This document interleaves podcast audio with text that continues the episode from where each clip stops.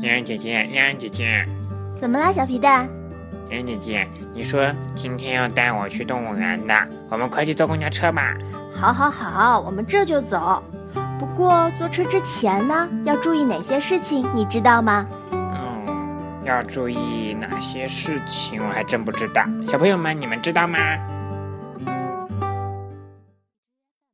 小司机和小乘客。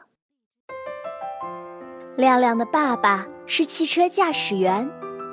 亮亮说：“他长大了也要开汽车呢。”这天，幼儿园的张老师让大家说说自己的梦想。亮亮唰的一下站起来就说：“我要当公交车司机。”张老师问：“你要当公交车司机？那你知道要注意什么吗？”亮亮自豪地说。当然了，张老师让小朋友把小椅子排成一排，玩开汽车的游戏。亮亮呢，就是司机，坐在最前面。丽丽过来了，硬要和他坐在第一排。亮亮说：“这是驾驶室，你是乘客，得坐后面。”丽丽听话的坐到了后面。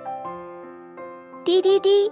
汽车开动了，亮亮抓着椅子背当方向盘，嘴里发出呜呜呜呜的声音。他抿着嘴唇，亮眼盯着前方，真像在开汽车呢。坐在亮亮后面的明明忍不住问：“亮亮，真的汽车你会开吗？”亮亮不理他，他又拍拍亮亮的背。你怎么不说话呢？的一声，车停了。亮亮皱着眉头对明明说：“汽车在行驶的时候不能跟驾驶员讲话哦，更不能打扰他，这样做不安全。”明明听了，点点头，答应道：“嗯，我知道了。”汽车又开动了，开了一会儿。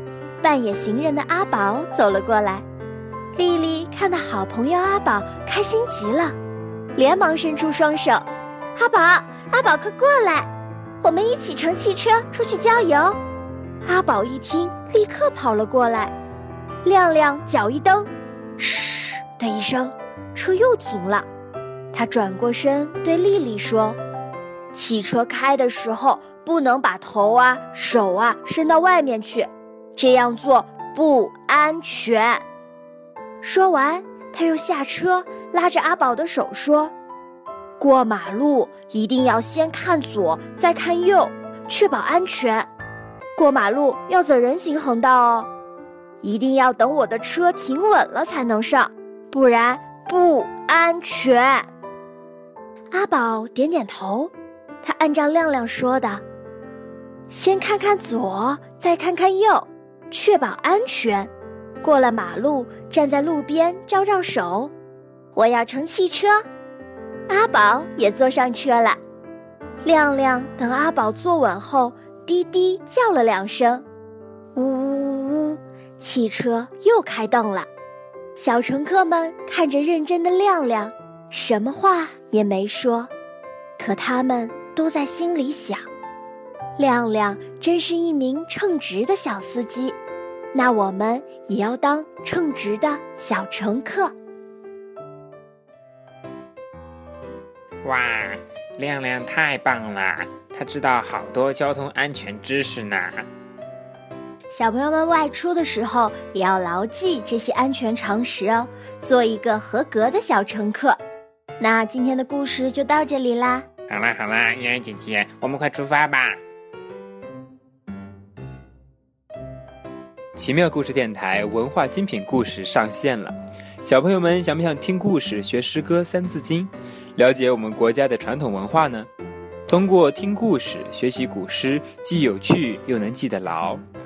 在接下来，我们每周都会推出一期文化精品故事，喜欢的小朋友和宝爸宝妈千万不要错过哦！时刻关注奇妙故事电台，我们会把最新鲜、最好玩的故事带给你们。